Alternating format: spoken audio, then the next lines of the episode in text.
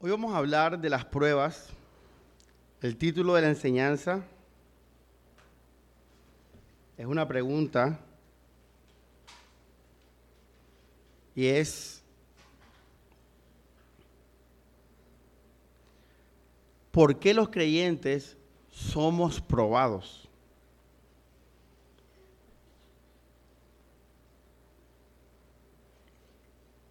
Entendemos las pruebas iglesia, como situaciones difíciles, dolorosas, duras, que atravesamos los hijos de Dios, los hijos de Dios, los creyentes. No estamos hablando de los no creyentes, estamos hablando de los hijos del Señor, los que el Dios Padre Todopoderoso guía y controla sus vidas. ¿Por qué somos probados? ¿Por qué la iglesia es probada? Y quiero comenzar eh, haciéndolos conscientes de, algo del enemigo, de Satanás, de una prueba eh, grandísima que sufre el pueblo de Dios y es la oposición de Satanás. Algún día estudiaremos escatología en profundidad, pero si usted lee por encima el libro de Daniel, ¿cuántos han leído el libro de Daniel? Se darán cuenta que siempre hay oposición hay unos entes que se oponen a la verdad, a Cristo, a su pueblo. Llámelo usted gobiernos altivos, bestias, dice la Biblia, habla de unas bestias, habla de reyes, habla de potestades, príncipe de Persia, príncipe de Grecia. Y si usted lee y, va a Apocalipsis, también se va a dar cuenta que se habla de bestias, dos bestias, ángeles malos y de nuevo gobiernos la gran Babilonia, que se oponen al pueblo de Dios. Entonces usted tiene que saber, a manera de contexto, que las pruebas que nosotros sufrimos vienen desde un imperio de maldad, de un gobierno de maldad, de una oposición que existe entre nosotros. Y dice la palabra, el mundo entero está bajo el maligno. Yo pensaba hoy en la cama, increíble, estamos en el terreno del enemigo. Estamos en el mundo caído y por eso es que nosotros somos probados. Porque estamos en el mundo que está bajo el maligno. Jesús dijo, lo dijo de manera frontal, en el mundo tendréis aflicción. Ahí está, de nuevo. ¿Por qué iglesia? Porque espiritualmente estamos en el reino de las tinieblas. Estamos bajo potestades, principados, y gobernadores de las regiones celestes.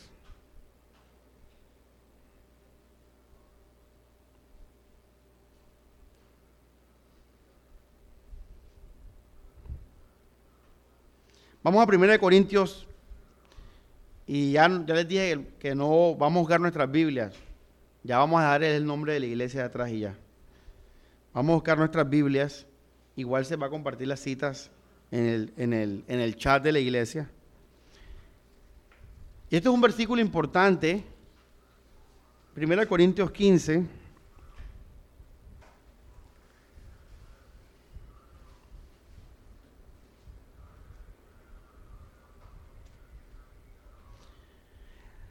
Versículo 22 dice, como todos mueren por Adán, todos recobrarán la vida por Cristo.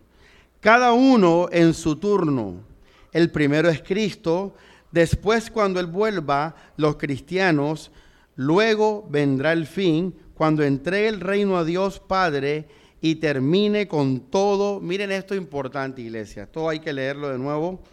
Dice, luego vendrá el fin, verso 24 Luego vendrá el fin cuando entregue el reino a Dios Padre y termine con todo principado, autoridad y poder. Y termine con todo principado, autoridad y poder. Falta todavía un evento para que el Señor, digamos así, consuma totalmente la victoria sobre el enemigo, sobre Satanás.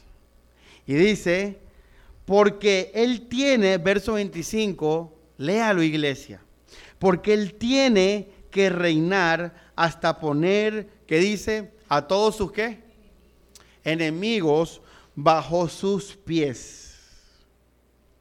Por esa razón, iglesia, por esa razón es que es necesario que Cristo venga. Porque todavía, iglesia, todavía el poder del pecado y todavía el poder de Satanás están ejerciéndose en el mundo.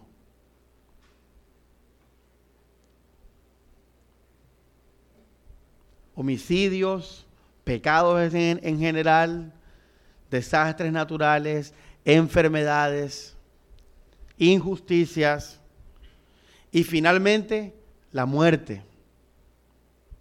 Todo eso nos muestra que Satanás todavía está ejerciendo autoridad sobre el mundo.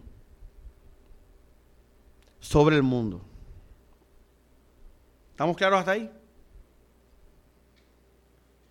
Mira que Pablo dice, verso 24, leemos de nuevo, luego vendrá el fin cuando entregue el reino a Dios Padre y termine, termine con todo principado, autoridad y poder. Porque, fíjate, Él tiene, tiene que, claro, porque hemos aprendido en nuestra iglesia, en seis enseñanzas, la serie Nacidos para Gloria, para los que nos escuchan, eso está en Spotify, en YouTube, todas las enseñanzas. Nacidos para gloria, aprendimos que todo esto se trata de que Dios demuestre y muestre a todos los ángeles y los potestades y a todos, todos los seres creados que la gloria es de Él, que Él es el Todopoderoso. Todo se trata de esto. Por eso Pablo dijo, porque él tiene que reinar hasta poner a todos sus enemigos bajo sus pies. El último enemigo que será destruido es la que? Es la muerte. Y todavía hay muerte. Todos los días hay muerte. Quiere decir que todavía el poder satánico está en el mundo. El mundo entero, entero está bajo el maligno. Estamos en un mundo satánico. Por eso tenemos que ser espirituales. Por eso tenemos que tener discernimiento. Por eso tenemos, esta es una enseñanza que tengo pendiente, ser sobrios. Porque estamos en el mundo. Porque Dios ha permitido, y aquí nos vamos eh, acercando al camino del tema de las pruebas. Porque Dios nos dejó en el mundo. Nos guarda pero estamos en el mundo.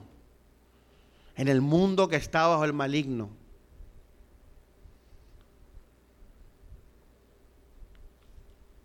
Por eso tenemos que ser sobrios y velar. Porque vuestro adversario, el diablo, anda como león rugiente buscando a quien devorar. ¿Y qué es devorar?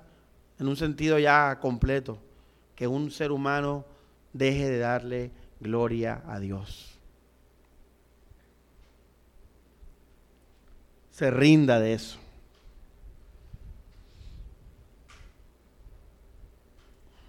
También dice la palabra en Primera de Juan, que es el mismo libro donde está la cita, el mundo entero está bajo el maligno.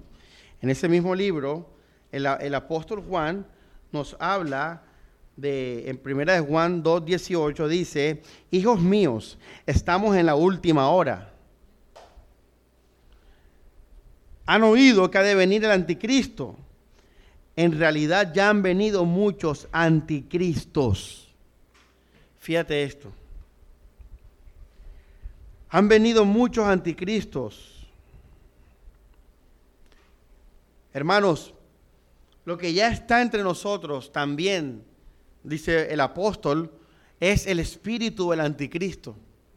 Ahora, ¿qué o cuál es el espíritu del anticristo? Es aquel,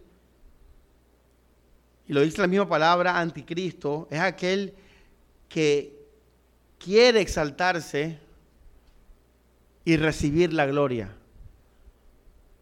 Ese es el anticristo. Por eso la figura del anticristo material va a ser eso, un gobernante. Va a ser un gobernante, va a ser un, eh, un rey, un emperador, una cabeza. Pero el punto es que el espíritu del anticristo, que es el espíritu del diablo, es el espíritu del orgullo, del orgullo. Por eso Pablo dijo en Timoteo 3 que no sea un neófito para que no se enaltezca, no se, perdón, envanezca y caiga en la condenación del diablo. El espíritu del anticristo es ese orgullo. Y dice, por eso dice en el verso 19, salieron de entre nosotros, pero no eran de los nuestros. Juan vio ese espíritu ¿dónde? En los mismos miembros de la iglesia. Entonces, hermanos, estamos en el mundo del maligno. Los poderes satánicos son los que gobiernan las cosas de este mundo. Por eso, un cristiano entendido cada vez más se va saliendo de la política. Porque la política es una maquinaria, un sistema satánico. Cuando digo satánico, no estoy hablando moralmente, ni a manera de un adjetivo.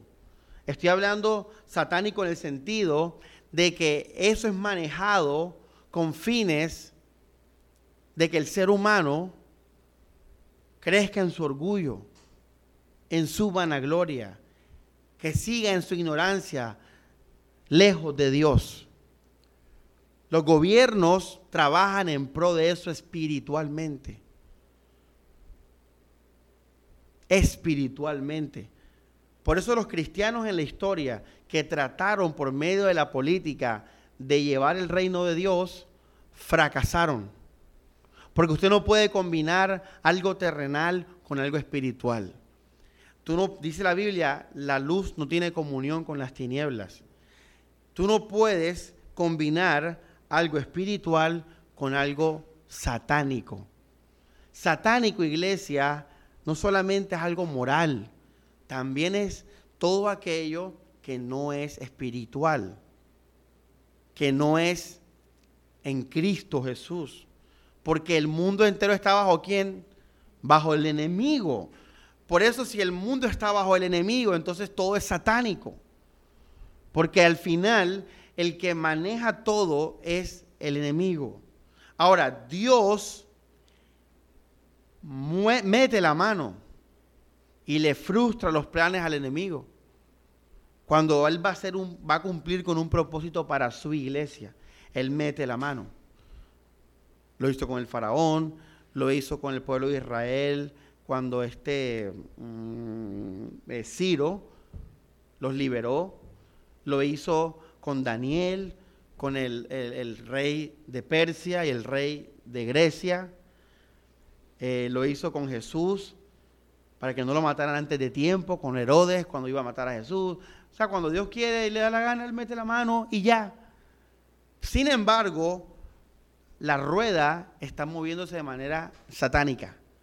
Ahora, Dios lo está permitiendo, porque hemos aprendido que Dios se va a glorificar también en los rebeldes, en los que se exaltan. Dios deja que se exalten para luego Dios qué?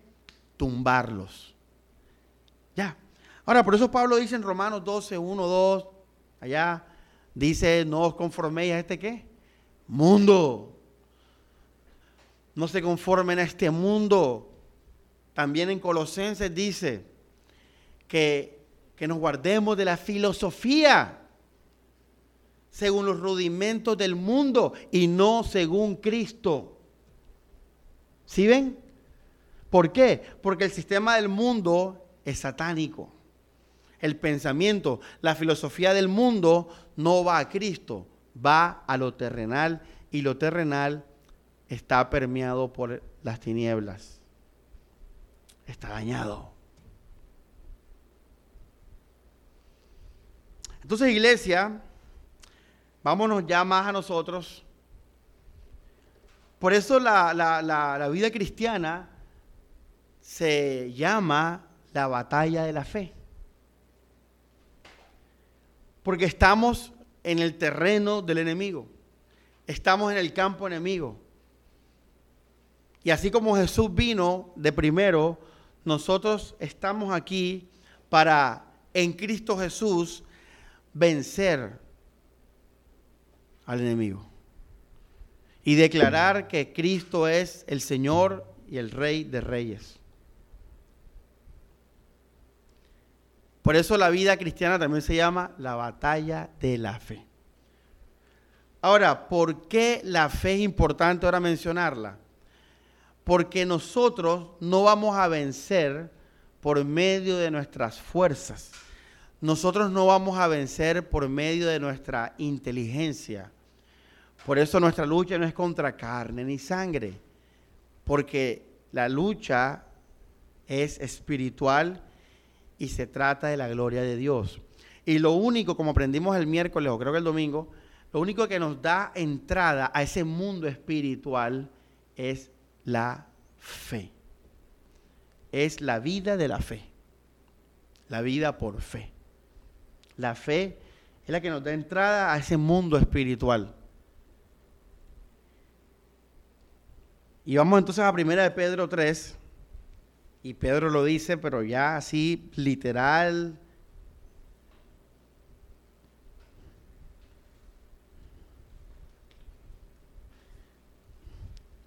Como dicen los gringos, crystal clear. Ellos usan esa frase cuando algo está claro como un cristal, como el agua, está claro. Bueno, no como el río Magdalena.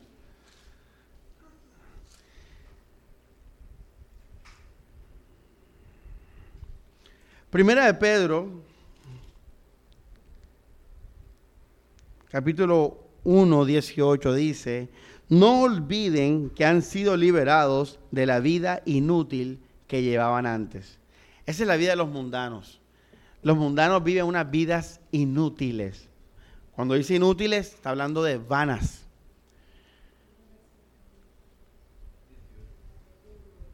Primera de Pedro 1,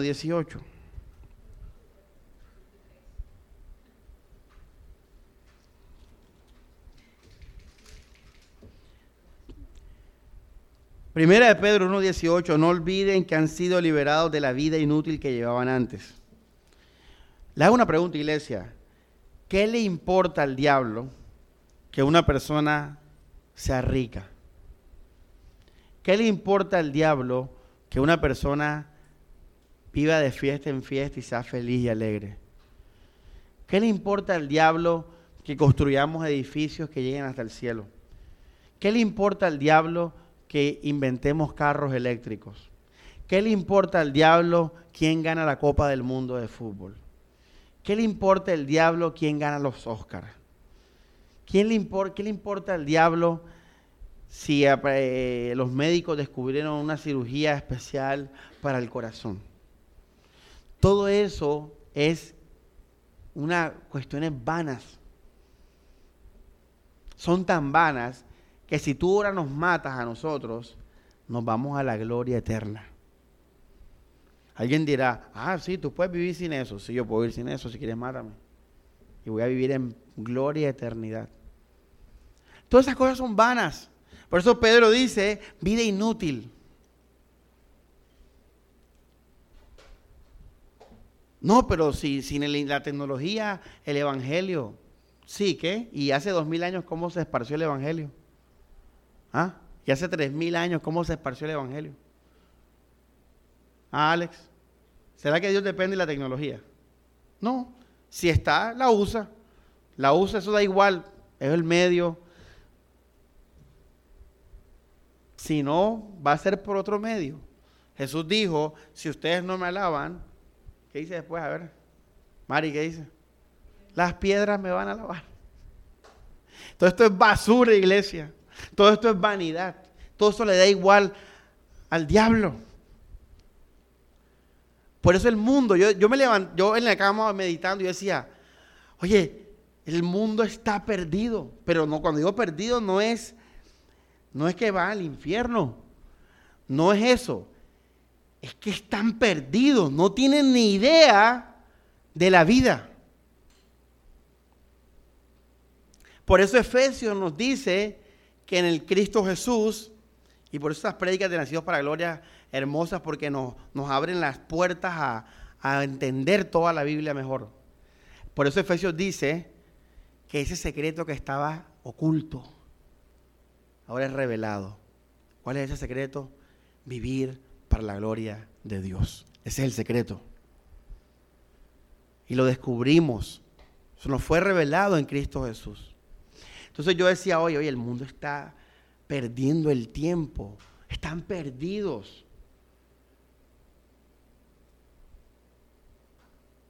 Están tan perdidos que a pesar de, de la muerte, la muerte física, el mundo sigue buscando dinero, buscando amigos, buscando aprobación, buscando salud, y no ven que este mundo se va a acabar.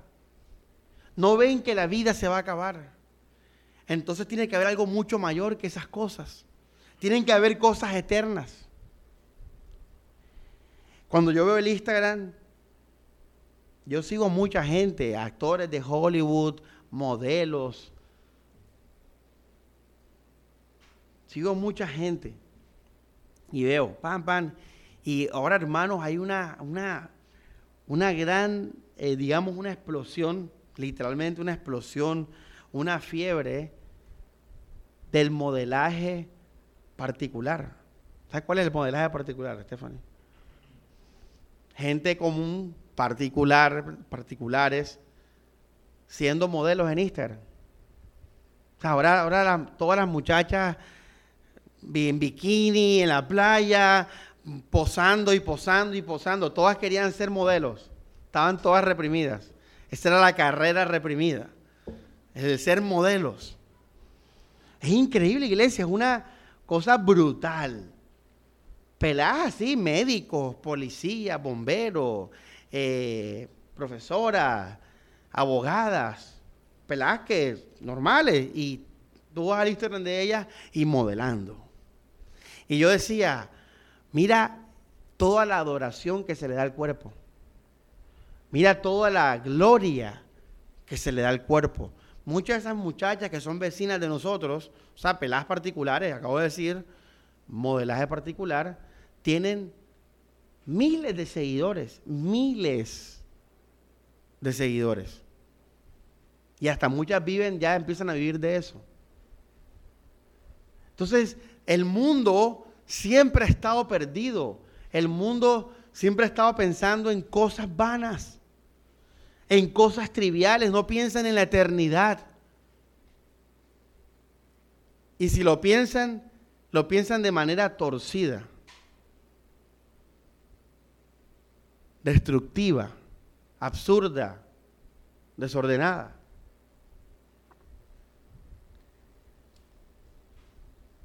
El mundo, hermanos, sí, porque dentro del imperio de Satanás está el mundo y están también las religiones. Pero ese no es el tema que estamos hablando. No estamos hablando del tema de las religiones falsas. Y eso es una de las grandes alas del imperio satánico, la falsa, el falso cristianismo. Eso no es el tema hoy. El tema es con el mundo, el mundo, el mundo en general, el mundo.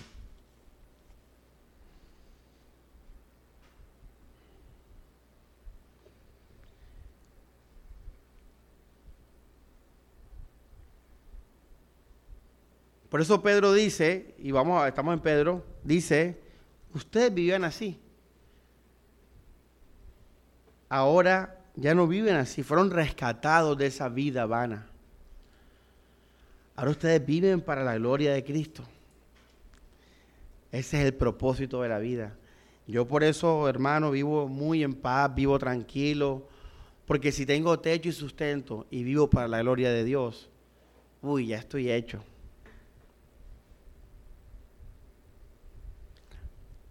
Hay una canción, el cantante, Héctor Lavoe. ¿Se la saben? Hay una parte en la canción que dice, está lleno de mujeres, fiestas. Tú estás hecho, Héctor, dice la canción. Nosotros estamos hechos, iglesia. Nosotros. Los cristianos están hechos. Pablo quería que ellos vieran eso. Pablo decía, regocíjense. Ustedes están hechos, viven para lo que tienen que vivir, para la gloria de Dios. Por eso Pablo dijo, si tienen techo y sustento, uy hermano, usted está hecho. Vivimos alegres, en paz, porque estamos hechos, no hay persecución, no hay nada, estamos hechos. Porque ya no vivo una vida vana, iglesia. Porque todos los días que pienso, cuando me levanto, la gloria del Señor, que los demonios lo sepan, que los ángeles lo sepan. Vivo para la gloria de Dios. Una vida que va a tener su resultado, iglesia, su recompensa. Una vida que no es vana, que va para vida eterna. Y vamos entonces al capítulo 1 ahí de nuevo y vamos entonces al verso, esto es tremendo, es tremendo, iglesia tremendo. Hay una iglesia, hay una iglesia que predica muy bien la gracia, muy bien. Y, ha aprendido cosas de, de uno, uno aprende de varios pastores. Pero eh, en esa iglesia se enseña que solamente las cartas de Pablo son de Dios y el resto son satánicas. Y, entonces ahí hay algo mal, hay algo raro ahí. Porque el Señor nos regaló la escritura, el nuevo pacto, el antiguo pacto completo. Y Pedro dice que ninguno de los profetas hablaron por, por ellos mismos, sino fueron inspirados por el Espíritu de Dios. Fíjate que si tú crees en esa doctrina, tú te vas a perder de todo el mensaje de Dios. Porque es verdad que Pablo es la punta de la pirámide, eso sí es verdad, eso lo hemos enseñado. Pablo es el final de toda la revelación del Evangelio. Porque a Juan se le dio el final de todas las cosas. Pero los apóstoles, Pedro y Juan y todos ellos nos enseñan cosas muy importantes. paréntesis ahí, para que vea que hay que tener siempre claro la sana doctrina, porque si no, como digo, nos perdemos de toda la revelación de Dios. Un paréntesis ahí. Primera de Pedro 1, y digo esto por lo maravilloso que Pedro nos va a decir. Por eso lo estoy diciendo, porque esto es maravilloso. Dice, verso 5, o bueno, vamos al 3. Bendito sea Dios Padre de nuestro Señor Jesucristo, que según su gran misericordia y por la resurrección de Jesucristo de la muerte, nos ha hecho nacer de nuevo para una qué? ¿Qué dice ahí? Esperanza qué? Viva. Esperanza viva. Hoy que estaba estudiando escatología, yo decía, qué enredo, hay cosas que no entiendo. Pero dije enseguida, menos mal me voy a morir. Menos mal nos vamos a morir. Menos mal nos vamos a morir ¿Sabes qué bueno es eso, Stephanie? Porque quiere decir que pronto vamos a ver y a estar con el Señor y ver todas las cosas. Qué bueno saber que vamos a estar con el Señor. Eso es una esperanza viva. El futuro es grande para los hijos de Dios. Y dice, a una esperanza viva, a una herencia que no puede destruirse, ni mancharse, ni marchitarse, reservada para ustedes ¿dónde? Por eso dije hoy, qué bueno que nos vamos a morir.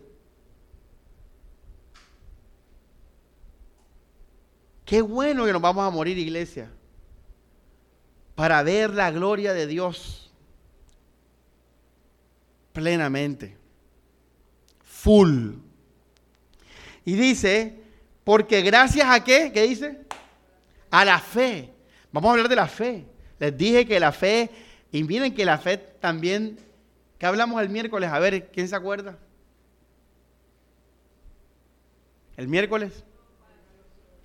Y hablamos de que Jesús nos mandó a renunciar a todas esas cosas porque la naturaleza de la vida espiritual es espiritual.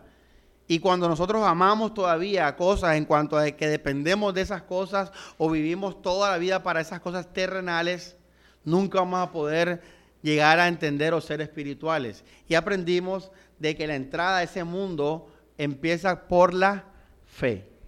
Miércoles. La fe. Por la fe Abraham, la fe Moisés, por la fe todos nosotros, obras. Dice, porque gracias a la fe, el poder de Dios los, ¿qué dice? Los protege para que alcancen la salvación dispuesta a revelarse el último día.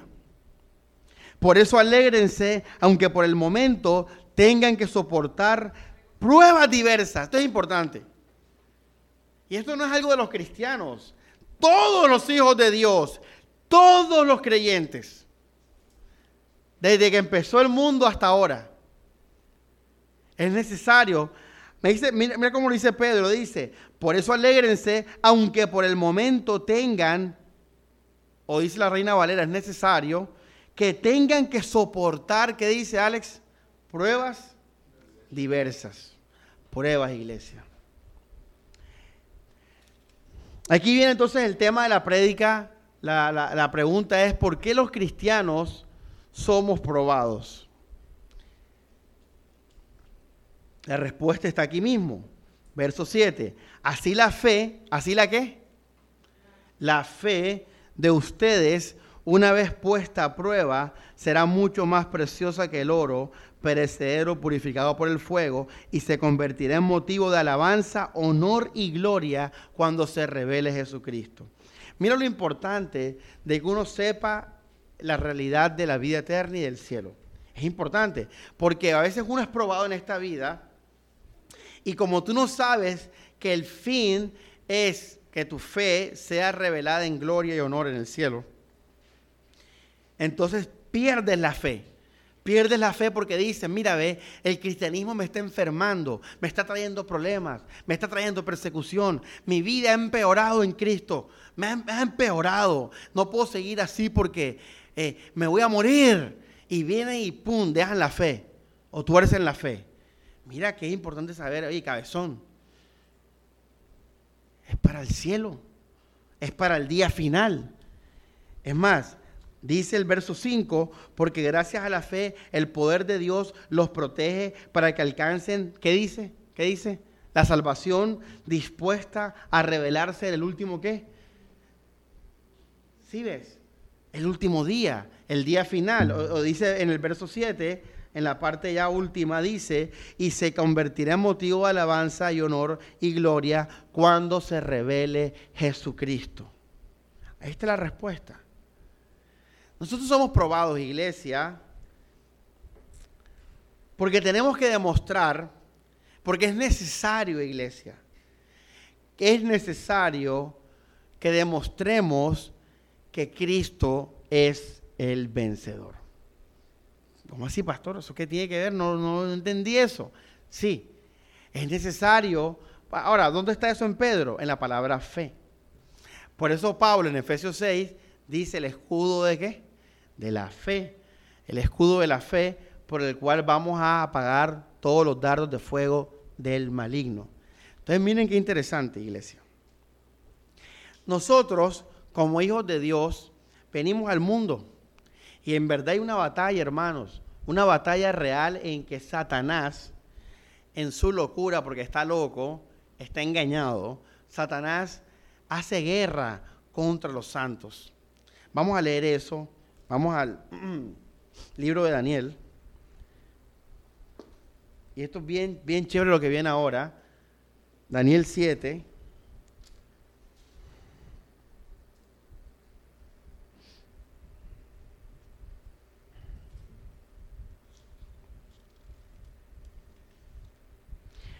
Verso 21 dice, mientras yo seguía mirando, aquel cuerno luchó contra los santos y los que, ¿qué dice?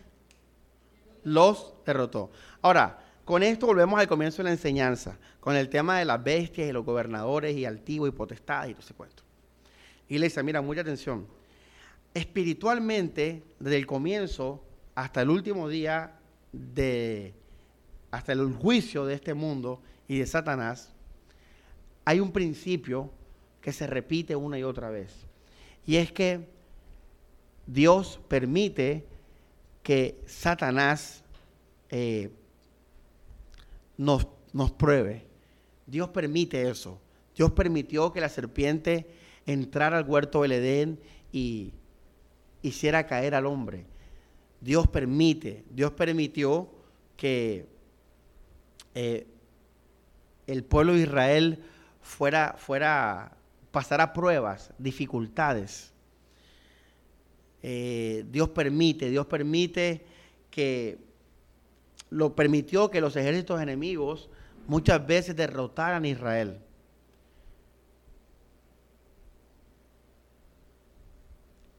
La escatología es muy simbólica. Tiene muchas cosas que son principios espirituales que se repiten una y otra vez. Y hay un principio, iglesia, que, el que acabo de decir, pero lo vamos a ver ya específicamente, y es que Dios permite que las tinieblas hagan guerra contra nosotros y terrenalmente nos venzan.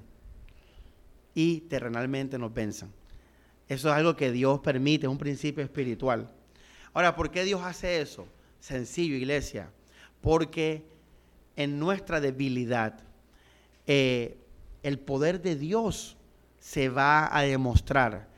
En, en, la exaltación del mal, en la exaltación del pecado, el poder de Dios se va a ver con más grandeza. Es más grande cuando Dios deja que el enemigo crezca y venza, y después Cristo lo venza para que Él sea vencedor de vencedores. Oye, tremendo, ¿ah? Y por eso digo, el mundo no va ni más perdido. Porque si la, la prédica del miércoles yo les dije que era kindergarten. Mira lo que estamos hablando ahora.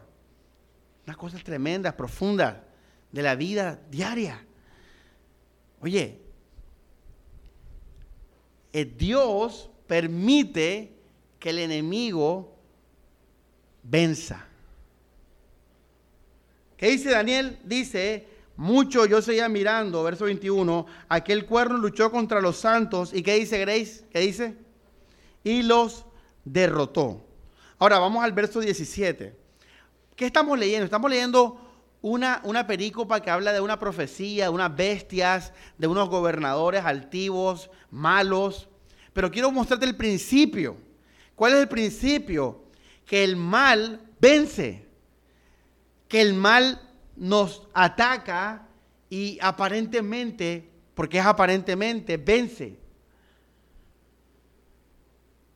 Por eso en este momento de la fe no tenemos ahora en este mundo y en esta carne, no tenemos ahora vida eterna en cuanto a físico. No tenemos poderes. Somos débiles. Nos enfermamos. Pecamos a veces. Mira, tremendo. Dice, y los derrotó. Pero mira el 22. Dice, hasta. Esto es importante. Esto es importante. Por eso Pedro, una pregunta. ¿Cuándo Pedro le pone final a la prueba, iglesia? Alexander, ¿cuándo Pedro le pone final a la prueba?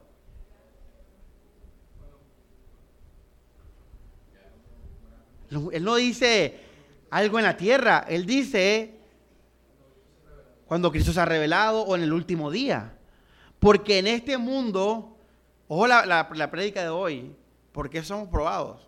En este mundo, en esta carne, en este tiempo, aparentemente Satanás está haciendo de las suyas. Pero Jesús dijo, las puertas del Hades no qué, pero sí van a estar ahí, pero no van a prevalecer. Hermanos, mira qué tremendo. Daniel 7:21 dice, mientras yo seguía mirando, aquel cuerno luchó contra qué, Alex, los santos, y, ¿y qué dice? Y los derrotó. Y los derrotó. Hasta que llegó el anciano para hacer justicia a los santos del Altísimo. ¿Sí ves?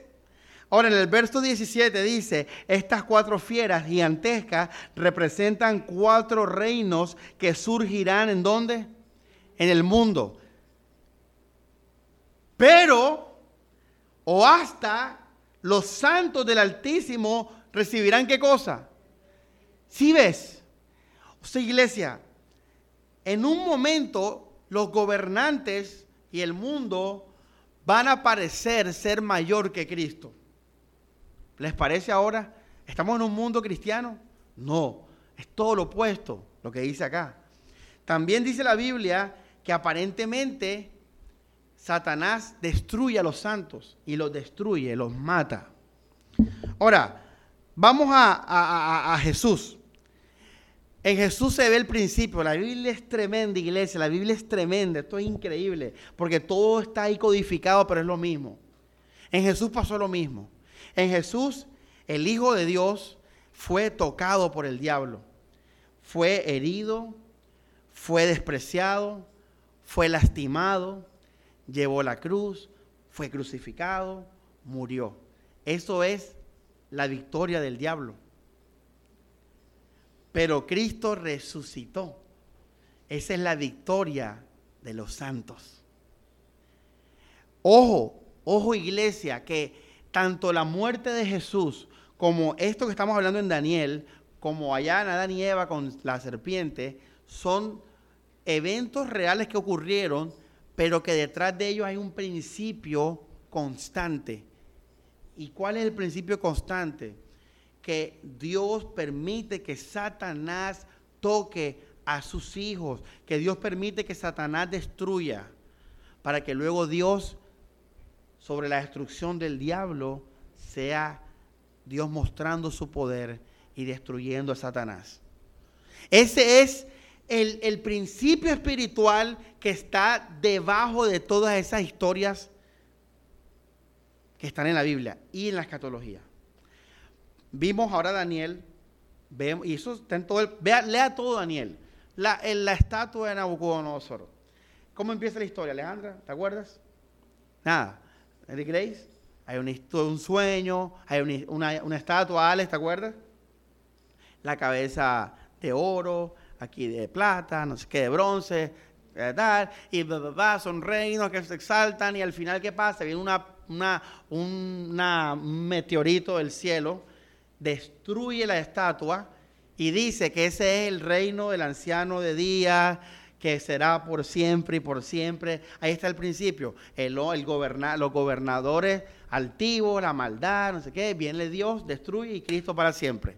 Entonces vienen las cuatro bestias, lo mismo, cuatro bestias. Viene la, el león con alas, el, oso eh, cojeando, el guepardo con cuatro cabezas, el dragón ese, la bestia esa mortal que destruye todo y después dice que vendrá entonces el anciano de días y destruirá todos esos reinados y el reinado de él será por siempre y por siempre y para siempre.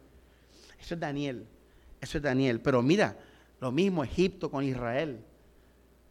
Vamos a Daniel un momentico en Génesis. Lo mismo, Caín mató a Abel. Oye, esto es tremendo. Te estoy mostrando que te, acabo de codificar un, un, mensaje revelado que está en toda la Biblia igualito. ¿Qué pasó con Caín y Abel? Lo mismo. Dios permitió que Abel fuera tocado. Caín es el maligno. Caín lo mató, Alex. Lo mató. ¿Quién perdió ahí? Abel. Perdió Abel, murió Abel, Alejandra murió, falleció. ¿Y qué hizo Dios? Ah, bueno, está bien. Pum, set. Es el principio. Entonces, miren todos los ejemplos que estoy dando. Pero ahora vamos a Apocalipsis. Fíjate, Daniel Apocalipsis. Es lo mismo. Y tremendo. Vamos a Apocalipsis 12.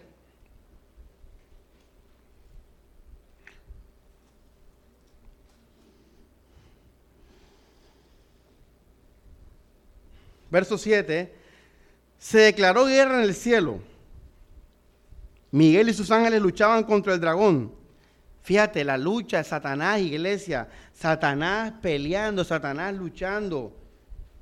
Dice, asistido de sus ángeles, pero no vencía y perdieron su puesto en el cielo. El dragón gigante y la serpiente primitiva llamada Diablo y Satanás, que engañaba a todo el mundo, fue arrojado a la tierra con todos sus ángeles. ¿Qué va a hacer el diablo en la tierra? ¿Qué va a hacer el diablo en la tierra? Va a tratar de hacer lo mismo, va a tratar de, vencer a Dios, va a tratar de que el ser humano no le dé gloria a Dios. Y Dios va a permitir que el diablo haga de las suyas con el mundo. Dios va a permitirlo, Dios va a permitirlo. Pero ¿por qué lo va a permitir? Porque Cristo va a vencer. Cristo va a vencer.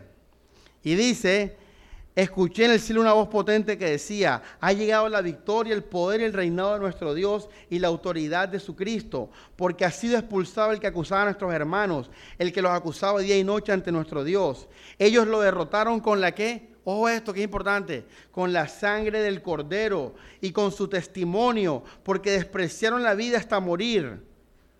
Y dice, por eso que se alegran los cielos y sus habitantes, pero hay de la tierra y del mar, porque el diablo ha bajado a ustedes enfurecido porque sabe que le queda poco tiempo.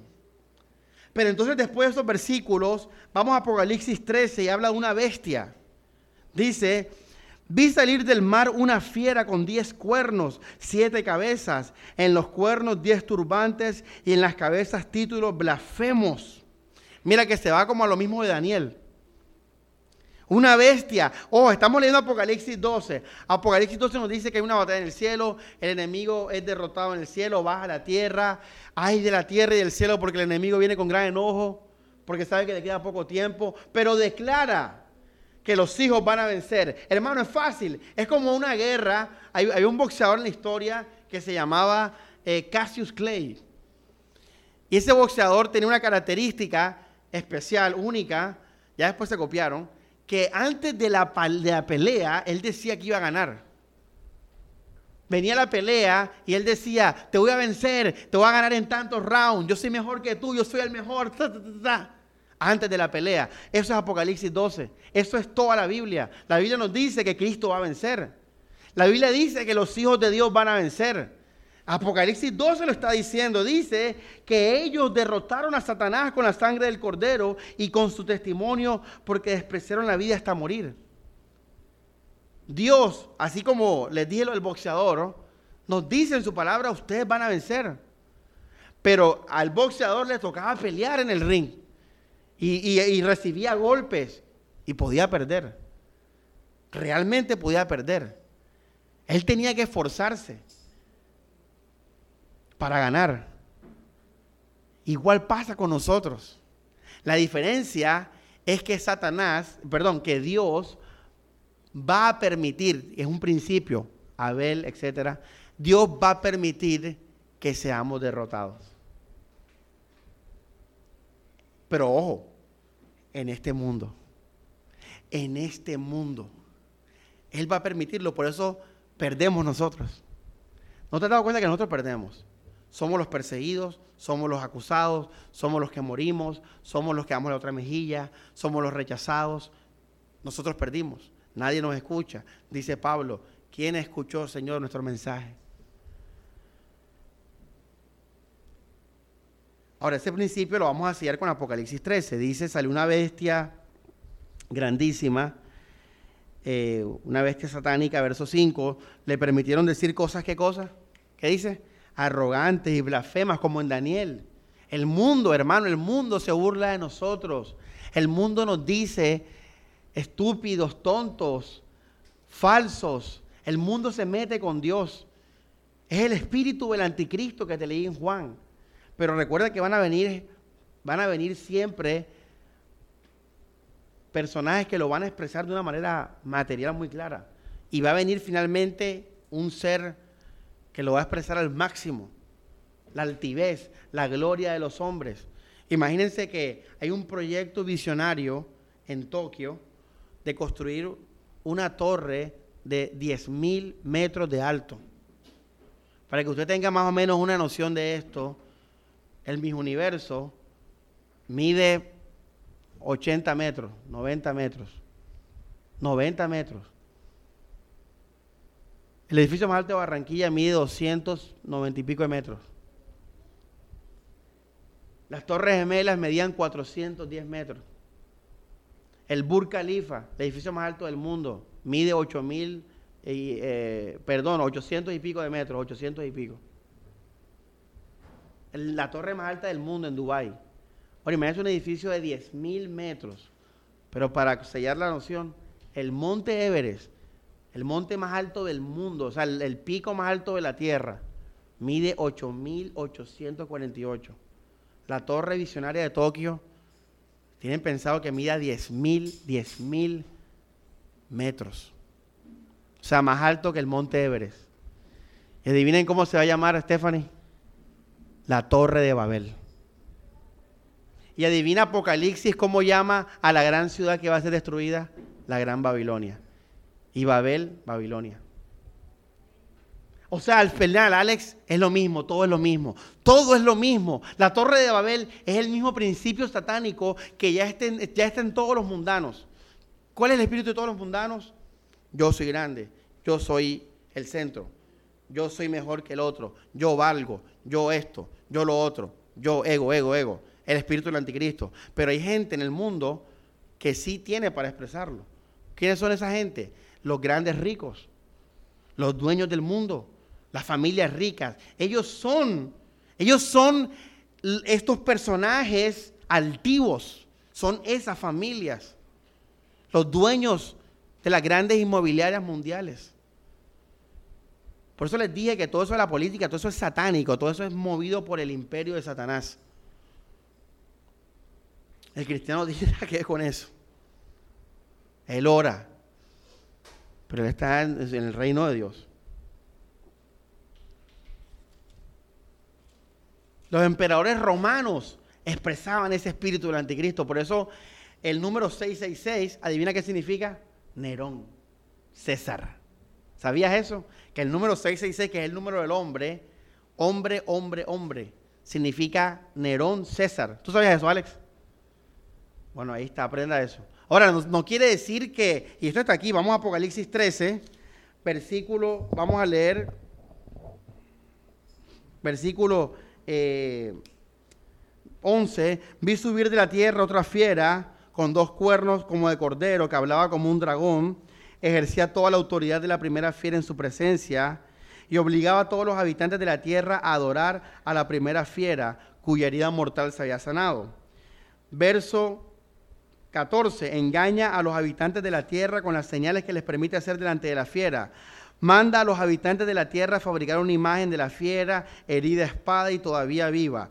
¿Qué tiene la gente cuando le gusta una persona mucho y es grande, ¿qué hace la gente? Hace cuadros, hace estatuas, ojo, el espíritu del anticristo. Pero esto ya es la manifestación completa, final, digámoslo así. Pero es lo mismo, todo es lo mismo, todo es lo mismo.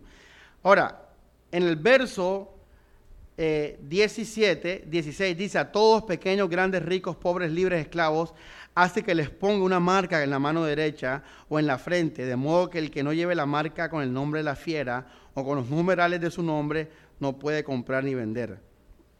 Aquí se pondrá a prueba, oye, brutal, el talento. El que tenga inteligencia que calcule el número de la fiera es número de una persona y equivale a 6, 6, 6. 6, 6, 6. Pero abajo nos volamos algo interesante. Verso 7, ¿qué dice? Le permitieron hacer guerra a los que, ¿qué dice ahí? Alex, léelo. ¿Y qué? ¿Dónde leímos eso ahorita? ¿En qué libro, Liz? En Daniel, el mismo principio, Caín y Abel, etcétera. Satanás contra Cristo, Cristo murió, etcétera. Caín y Abel, etcétera. Oye, los santos el, poder satánico en la tierra, porque esto es un poder terrenal, un poder que sale del mar, de la tierra, nos va a vencer. Nosotros aquí perdemos. ¿Cómo se llama la prédica de hoy? ¿Por qué somos probados?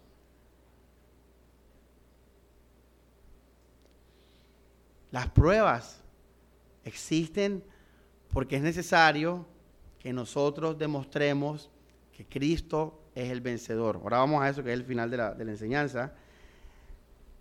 con esto termino el tema del principio ese que les dije. Verso 18, el número 666. Este número significa Nerón César en, el griego. Los números tienen significados en la Biblia. Eh, el 1, unidad absoluta. El 2, amistad, testimonio, Cristo la segunda persona de la Trinidad, la tercera Trinidad, la cuarta creación, quinta gracia, cinco gracia y el seis es el número del hombre. Entonces 666 es hombre, hombre, hombre, ego, ego, ego, orgullo, orgullo, orgullo, altivez, altivez, altivez. El espíritu del anticristo. En ese entonces lo reflejaban los emperadores romanos. Por eso los autores bíblicos cuando veían al emperador romano con sus estatuas y su orgullo y sus palabras altivas, ahí mira, ve, el anticristo. O sea, no es, es el espíritu del anticristo. Y una pregunta, ¿quién venció? ¿Los cristianos o el emperador romano? ¿Quién venció a Alejandra? En la historia. Los emperadores vencieron, mataban a los cristianos los mataban y se burlaban de ellos y los guindaban ahí en las cruces y los quemaban en toda la plaza pública. ¿Sí ves? Por eso Juan escribe y se le permitió hacer guerra contra los santos y qué? ¿Cómo murió Pablo, iglesia? El mismo Pablo, ¿cómo murió? El imperio romano le cortó la cabeza. ¿Cómo murió Juan? ¿Cómo murió Santiago? ¿Cómo murió Pedro? ¿Cómo murieron todos ellos? ¿Cómo murió nuestro Señor Jesús? ¿Cómo murieron? Mira Esteban, el mismo principio. Ah, los malos se metieron con Esteban. Dice la Biblia que los, los, judíos esos tenían tanta rabia que crujían sus dientes. Cogieron piedras y lo mataron. Pero ¿qué vio Esteban? Y con esto hago el puente para el, el final de la enseñanza. Vio al Señor sentado a la diestra de Dios. Y aprendimos que ese significado de sentado a la diestra de Dios significa que Cristo venció, que Cristo reinó por su poder en la resurrección, etcétera, etcétera. Hermanos, ahora aquí viene el tema ya central y es por qué somos probados. Bueno, ya entendimos el espíritu satánico del mundo, eh, entendimos todo lo que Satanás está haciendo, sigue haciendo, que Dios va a permitir que haga guerra contra nosotros, nos va a vencer en la tierra. Pero entonces, ¿cómo yo soy un vencedor sobre esa derrota que Satanás me va a hacer en este mundo? Porque en este mundo, repito, perdemos. Hay una iglesia en Apocalipsis, capítulo 2, versículo 9. Es una iglesia, dice Jesús, conozco tu aflicción y tu pobreza, pero eres rico. Somos nosotros. Para dar en acción ahorita. Dice, sé que te injurian los que se dicen ser judíos y son más bien la sinagoga de Satanás. No te asustes, mira iglesia, esto ya es el mensaje para, para nosotros. No te asustes por lo que has de padecer. Es lo que Pedro dijo, no te sorprendas si viene una prueba sobre ti. No te sorprendas. Es necesario. Vamos a leer Pedro de nuevo. Oye, el Pedro murió crucificado al revés, hermano. Mira nuestros, nuestros apóstoles. Dice capítulo 1, primera de Pedro 1, versículo 5, porque gracias a la fe el poder de Dios los protege para que alcancen salvación. Verso 6, pero alégrense aunque por el momento tengan que soportar pruebas diversas. Alégrense. ¿Por qué tenemos que alegrarnos, iglesia? Por lo que estamos leyendo ahora. ¿Qué estamos leyendo? Lo que dice Apocalipsis dice, no te asustes por lo que has de padecer. Hermano, vamos a padecer.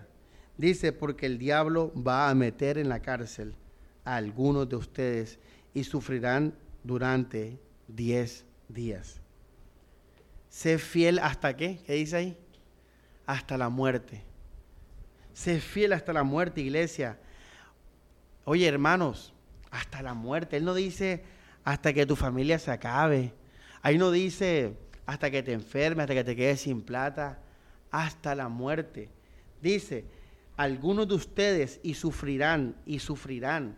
Oye, lo que hemos aprendido, hacer guerra contra los santos y seremos derrotados. Si leemos Apocalipsis 14, disculpen 11, habla de los dos testigos. Y dice que los dos testigos también van a morir. Vamos a Apocalipsis 11. Miren que es el mismo principio que está ahí en símbolos. Apocalipsis 12, los dos testigos. Versículo 3, enviaré a mis dos testigos. ¿Quién los envía? ¿Quién los envía? Dios. Dios los envía, vestidos con hábitos de pertinencia, profetizarán 1260 días. Verso 5, eh, tienen poderes. Verso 6, tienen poder para cerrar el cielo, de modo que no llueva mientras profetizan. Pero mira el 7, cuando terminen su testimonio, la fiera que sube del abismo les declarará la guerra. ¿Están leyendo? Los derrotará y los qué? Esa es la historia de nosotros. Esa es la historia de nosotros, la historia de Abel, la historia del pueblo de Israel, la historia de Jesús, la historia de Esteban. Esa es la historia del pueblo de Dios. Por eso Juan, cuando empieza la profecía de Apocalipsis, como dice, yo, compañero de ustedes, ¿en qué? En la tribulación, en la prueba. También la Biblia habla en Apocalipsis, esta es la paciencia de los santos. o sea, nosotros vinimos acá a ser derrotados terrenalmente, a testificar, como los dos testigos. Por eso digo, ellos, son nosotros también. Todo, ojo, esto al final eh, puede que se revele literalmente. No sé, no sé ahora, pero lo que sí sé es que el principio está claro. Es el mismo de toda la Biblia. Y es que vamos a testificar, pero vamos a ser derrotados y el mundo se va a alegrar. Aquí perdemos. Eso sí lo que sé. Abel murió, Esteban murió, Jesús murió. Jesús puede haber resucitado en los cielos lo que tú quieras, pero Jesús en la tierra ya perdió, ya se desapareció de Nazaret, se desapareció de Jerusalén, ya no molestó más. ¿Sí ves? O sea, terrenalmente, terrenalmente. Ahora dice la Biblia, eh, Verso, esto es hermoso, esto es para ti, iglesia, para nosotros, los testigos. Dice, verso 13, en aquel momento sobrevino un gran terremoto. Disculpen, el verso 11. Pasados los tres días y medio, ellos muertos, el aliento de vida de Dios penetró en ellos y se pusieron en qué? Nosotros, iglesia. Nosotros, por eso la resurrección, Pablo dice, ¿dónde está, oh muerte, tu aguijón? ¿Dónde, oh sepulcro, tu victoria? Y dice el verso 13, en aquel momento sobrevino un gran terremoto y la décima parte de la ciudad se derrumbó y murieron en el terremoto siete mil personas y los restantes aterrorizaron y confesaron qué cosa. Oye, brutal iglesia, lo que hemos aprendido. ¿Qué confesó el mundo después que vio a los santos resucitar. La gloria de Dios del cielo. Cuando nosotros, cuando el mundo que nos rodeó nos ve a nosotros firmes en el cielo, que declaramos la victoria en Cristo Jesús, entonces confesarán la gloria de Dios. El mundo va a decir, Dios es más poderoso. Verso 15, el séptimo ángel dio un toque de trompeta, voces potentes resonaron en el cielo, ha llegado el reinado, ha llegado. ¿Qué leímos en Pablo en Corintios 15, iglesia? ¿Qué leímos en Daniel? Los santos derrotados, pero después el reino del Mesías. Entonces, hermanos, en, Apocalipsis 2, esta iglesia va a sufrir, pero dice, verso 10, el diablo va a meterlos en la cárcel, sé fiel hasta la muerte y te daré la corona de la vida. Sé fiel hasta la muerte y te daré la corona de la vida. Hermanos, mira nuestra victoria. ¿Por qué somos probados? ¿Por qué somos probados? ¿Qué dice Apocalipsis 11 ahora en los dos testigos? ¿Qué leímos? Para la gloria de Dios somos probados. Para demostrar que Cristo es el vencedor. Ahora, ¿cómo es esa victoria? Y terminamos con esto. Hermanos, por la fe. Por eso Pedro dijo que en la prueba nuestra fe va a ser qué? Probada como el fuego, nuestra fe. Ahora, ¿cómo es esto de la fe? Y con esto terminamos. Iglesia, si, y con esto termino, pan comido. Y es más, yo no sé ni cómo predico esto. esto yo estoy ahora en un trans, trance. Yo no soy consciente de lo que estoy hablando, pero bueno. Miren esto, iglesia. Bien las pruebas ahora. Bien las cosas que el pecado hizo. La enfermedad, el pecado en mí, la persecución satánica, la gente, la oposición, todas las pruebas, toda la enfermedad, todo, todo lo que sea por el pecado y Satanás. Las tentaciones del mundo, del pecado, todo eso, todo eso viene. Y a veces fallo, a veces caigo, a veces peco, a veces cojo rabia, a veces soy tentado. A veces en la enfermedad me quejo, sufro, no aguanto el dolor. Las pruebas, somos derrotados. Pero dice la Biblia que por la, la llaga del Señor fuimos curados. Dice la Biblia que por su sacrificio fui perdonado. Dice la Biblia que por la muerte y la resurrección del Señor, ahora yo tengo acceso al trono celestial.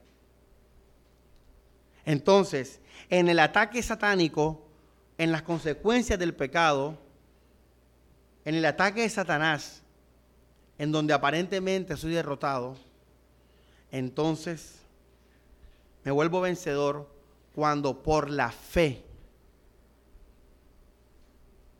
por las promesas que tengo en Cristo Jesús, me levanto. Amo. Me gozo. Tengo paz. Pregunta Samuel, ¿tú por qué estás en paz? Si el mundo está mal, porque por la fe voy a resucitar a un nuevo mundo donde reine la justicia y la paz. Oye, Samuel, tú porque estás alegre estás enfermo. Mira, cáncer. Estoy feliz porque por la fe Cristo nos ha prometido la resurrección. Y aunque muera, mis ojos verán la gloria de Dios. Hey Samuel, porque estás feliz y mira, todos los días pecas. Eres un imperfecto. Porque por la sangre de Cristo, por medio de la fe, yo fui justificado, fui santificado. Y por, ese, por esa sangre y por esa fe, el Espíritu de Dios mora en mí. Y así puedo seguir hoy. Y si te das cuenta, en todas las consecuencias satánicas, en toda la oposición satánica, en todo el poder satánico, yo puedo estar gozoso, puedo amar, puedo perdonar, puedo estar en paz. ¿Solo porque Grace? Por la fe. Y como Cristo fue el que por la muerte y resurrección venció la muerte, y yo me uno a eso por la fe, entonces en mi prueba, ¿quién está venciendo a Satanás? Jesús. Porque mi fe es por lo que Cristo murió y resucitó. Para eso soy probado. Soy probado para que le demuestre al diablo que mi gozo, mi paz, mi amor, mi justicia, mi verdad y mi santidad son por causa de la obra poderosa que Jesús hizo en la cruz. Por eso somos probados. Para entonces declarar que a pesar de lo que Satanás hizo y hace en nosotros, yo puedo vivir en victoria. Porque Cristo venció. Y estoy demostrando que el poder de la obra de Cristo es más fuerte que la espada, que la enfermedad, que la soledad y que cualquier cosa que Satanás nos traiga al pueblo de Dios. Amén. Por eso Apocalipsis dice, ¿cómo nosotros vencimos a Satanás? Apocalipsis 12, ¿qué dice? Por la sangre del cordero. Ahí está iglesia. Así que hermanos, vivamos en paz. Alegrémonos, porque somos más que vencedores en Cristo Jesús. Y aunque Satanás, mira lo que está haciendo Satanás con la iglesia, cómo la oprime, cómo se roba las almas, mira lo que pasa en nuestra vida, cómo nos quiere perseguir, cómo nos quiere desanimar. Bueno, dice Pedro, alégrense, porque entre más se ha probado, más voy a decirle a Satanás que estoy en paz. Porque el poder de la obra de Cristo ha sido y fue y será más que la obra de satánica, que Satanás y que su imperio. La, la cúspide de eso fue, por ejemplo, y aquí vemos el ejemplo de Esteban. Esteban estaba siendo apedreado. ¿Y qué miró al cielo? ¿A Cristo sentado qué? ¿Por qué el autor lo, lo enfatiza? Porque es lo que estoy hablando ahora. Esteban estaba contento porque él sabía que por la fe en Jesús, Esteban iba a resucitar y el, enemigo iba a ser derrotado. Aunque ahora, aparentemente, él estaba haciendo, Esteban y el Evangelio estaban sufriendo pérdida. ¿Entendiste lo, Esteban? Ahora, la cúspide de esto es que aún Pablo, y con esto cierro con Apocalipsis 12, cuando Pablo, imagínense a Pablo, imagínense el soldado sacando la espada, y que tú, hermano, en lo más valioso que tenemos que es la vida, tú puedas estar gozoso y en paz. ¿Cómo se va a sentir el diablo? Rabioso. Por eso descendió con gran ira, porque el diablo va a decir, mira, por la obra de Cristo ni siquiera, perdón, por la obra de Cristo, esta persona, aún en medio de todo mi poder satánico, ¿qué nos puede hacer el diablo? Matarnos, lo máximo. Por eso Dios dice, Jesús dice en los evangelios, no temáis a los que qué, matan el cuerpo y ya. Entonces, Satanás dice, oye, a pesar de toda mi, aflicción y, mis consecuencias del pecado y, todo lo que estoy haciendo con esta persona, esta persona sigue contenta por lo que Cristo hizo. O sea, Cristo es más fuerte que yo. Eso es lo que le da rabia a Satanás. Por eso, iglesia, Apocalipsis 12 dice, eh, ellos lo derrotaron con la sangre del cordero. Nosotros derrotamos a Satanás día a día cuando por la fe vivimos en paz por todo lo que tenemos a través de la fe. por todo lo que tenemos por medio de la cruz. Y dice, lo derrotaron con la sangre del cordero y con su testimonio, porque despreciaron la vida hasta morir. Ni aun la muerte les quitó el gozo a los hijos de Dios, a Esteban, a Pablo, a Pedro, a todos los hijos de Dios, aún nosotros, cuando el mundo por ser cristianos nos rechaza y, y son perseguidos y nosotros nos gozamos por la fe, entonces estamos viviendo el propósito de la prueba y es declarar la gloria de Dios. Porque por lo que Cristo hizo, sé que el poder de las tinieblas será derrotado al final. Desde el pecado hasta el anticristo, hasta las bestias, hasta la muerte, hasta el falso profeta, todo será derrotado finalmente por Jesucristo. Pero entonces cuando se me pida cuenta de mi vida, yo voy a decir, por esa victoria del Cordero, yo viví en el territorio enemigo probado, pero viví en fe, en gozo, en amor, en justicia y en verdad, por lo que Cristo hizo. Es nuestro momento ahora. Y al final todos nos uniremos en el día allá a declarar la gloria de Dios sobre todo el enemigo, sobre todo el poder del enemigo y el imperio del enemigo. El propósito de las pruebas, iglesia. Aunque hablamos algo de escatología, me saqué una espinita ahí que tenía pendiente. Pero miren, iglesia, tremendo. Nadie se ha muerto aquí, así que seguimos en la prueba. Pero firme iglesia, somos más que vencedores ya en Cristo Jesús. Vivimos en paz porque ya Cristo venció.